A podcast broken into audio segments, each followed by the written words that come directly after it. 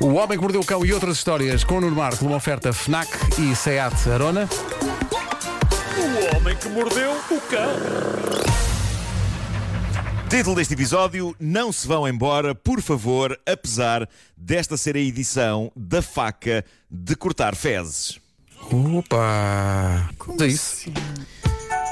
Bom, ah, caros colegas, caros ouvintes, antes de mais, eu vou ter de pedir desculpa pelo conteúdo algo escatológico da edição de hoje do Homem que Mordeu o Cão. Eu tento ser regrado no que toca a este tipo de conversa. Não, não sou gratuito ao nível da escatologia, ou seja, quando eu trago aqui alguma notícia que envolve fezes, não é porque aos 49 anos eu ainda mantenho aquela coisa infantil de me rir desse assunto. Eu já evoluí um bocadinho para lá disso.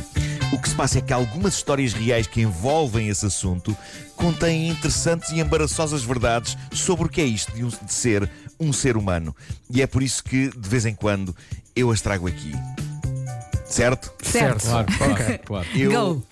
trago hoje duas histórias da vida real e uma não passa sem a outra. Aconteceram a duas pessoas diferentes, mas estão interligadas. Uma não teria acontecido sem a outra acontecer primeiro. Em comum tem o facto de terem provocado a humilhação a dois seres humanos, um por ser ingênuo e o outro por estar com os nervos. Meus queridos ouvintes, meus queridos colegas, não há como fugirmos a isto. Esta é a edição da faca de cortar fezes. Yeah. Bom, Vamos então a isto. Não se vão embora, não se vão embora que isto vale a pena. E eu, Ó, vou, Marco, eu vou. eh, atenção, muita eu vou gente contar adora o isto, pequeno eu vou almoço contar a isto esta com a hora, não é? descrição e a elegância. Ah, claro, claro. Mas eu vou contar isto com a, a- a descrição e a elegância a que habituei o meu público, Vasco. Ok. Por isso. Pai, nós temos que falar disto. Agora não há volta a dar. a faca de cortar fezes é uma história real que ganhou para aí há um mês contornos míticos instantâneos na internet.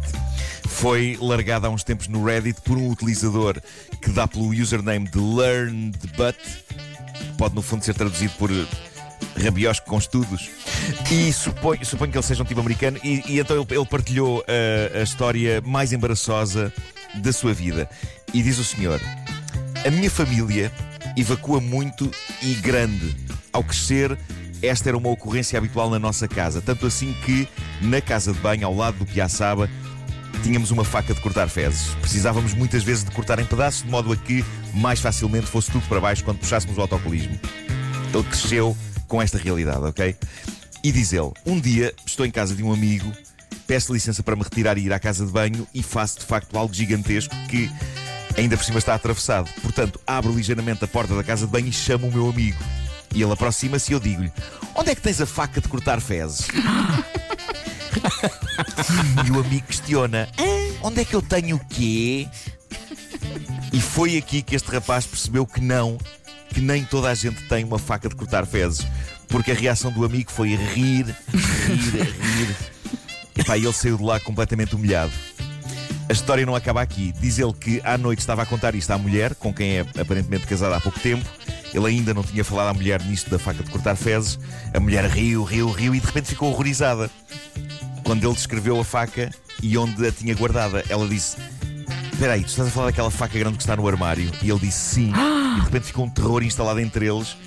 E ela diz que, por sorte, ainda não tinha levado aquela faca para a cozinha para cortar comida, mas confessou que tem aberto todas as encomendas da Amazon com ela. Com a faca. A faca que o marido usa para cortar fezes. Portanto, resumindo, este Zé Maria Pincel achou que, vá, grande parte da humanidade, se não toda, tem uma faca de cortar fezes, já que era uma autêntica instituição na casa onde ele cresceu. E então ele percebeu que não. A história dele tornou-se viral, ficou conhecida como a Poop Knife Story, ou seja, traduzindo de forma literal, a história da faca de cortar cocó.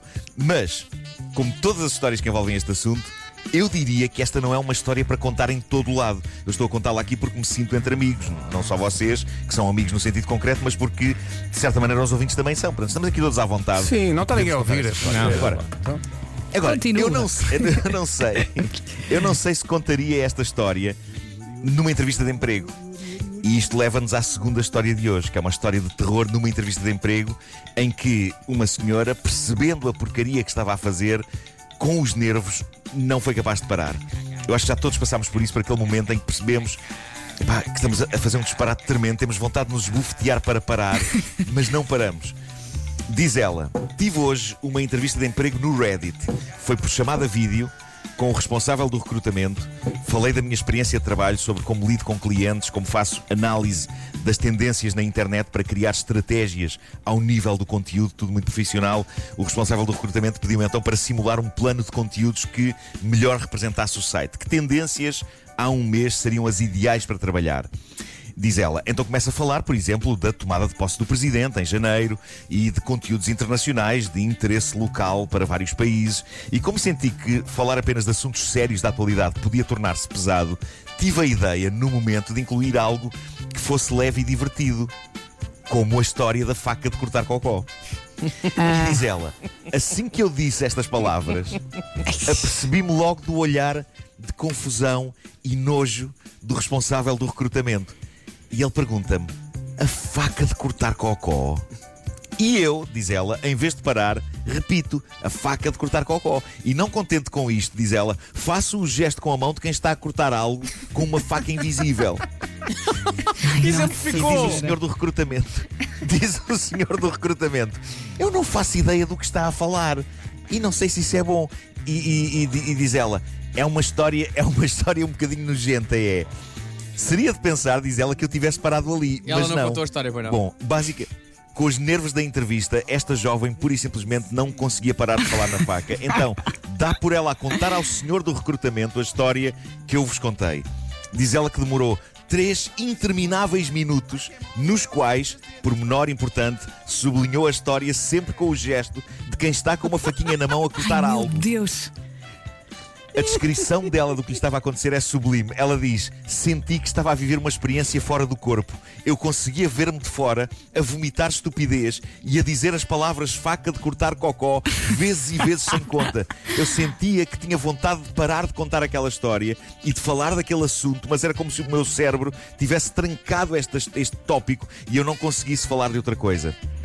E à medida, diz ela, à medida que eu continuava a falar sem parar da história da faca de cortar cocó, eu conseguia perceber que o senhor do recrutamento estava cada vez mais farto e mais horrorizado enquanto eu falava animadamente do impacto que esta história tivera em vários utilizadores. Alguns deles começaram a cortar também o seu cocó, até que finalmente, diz ela, finalmente conseguiu sair daquela espécie de transe.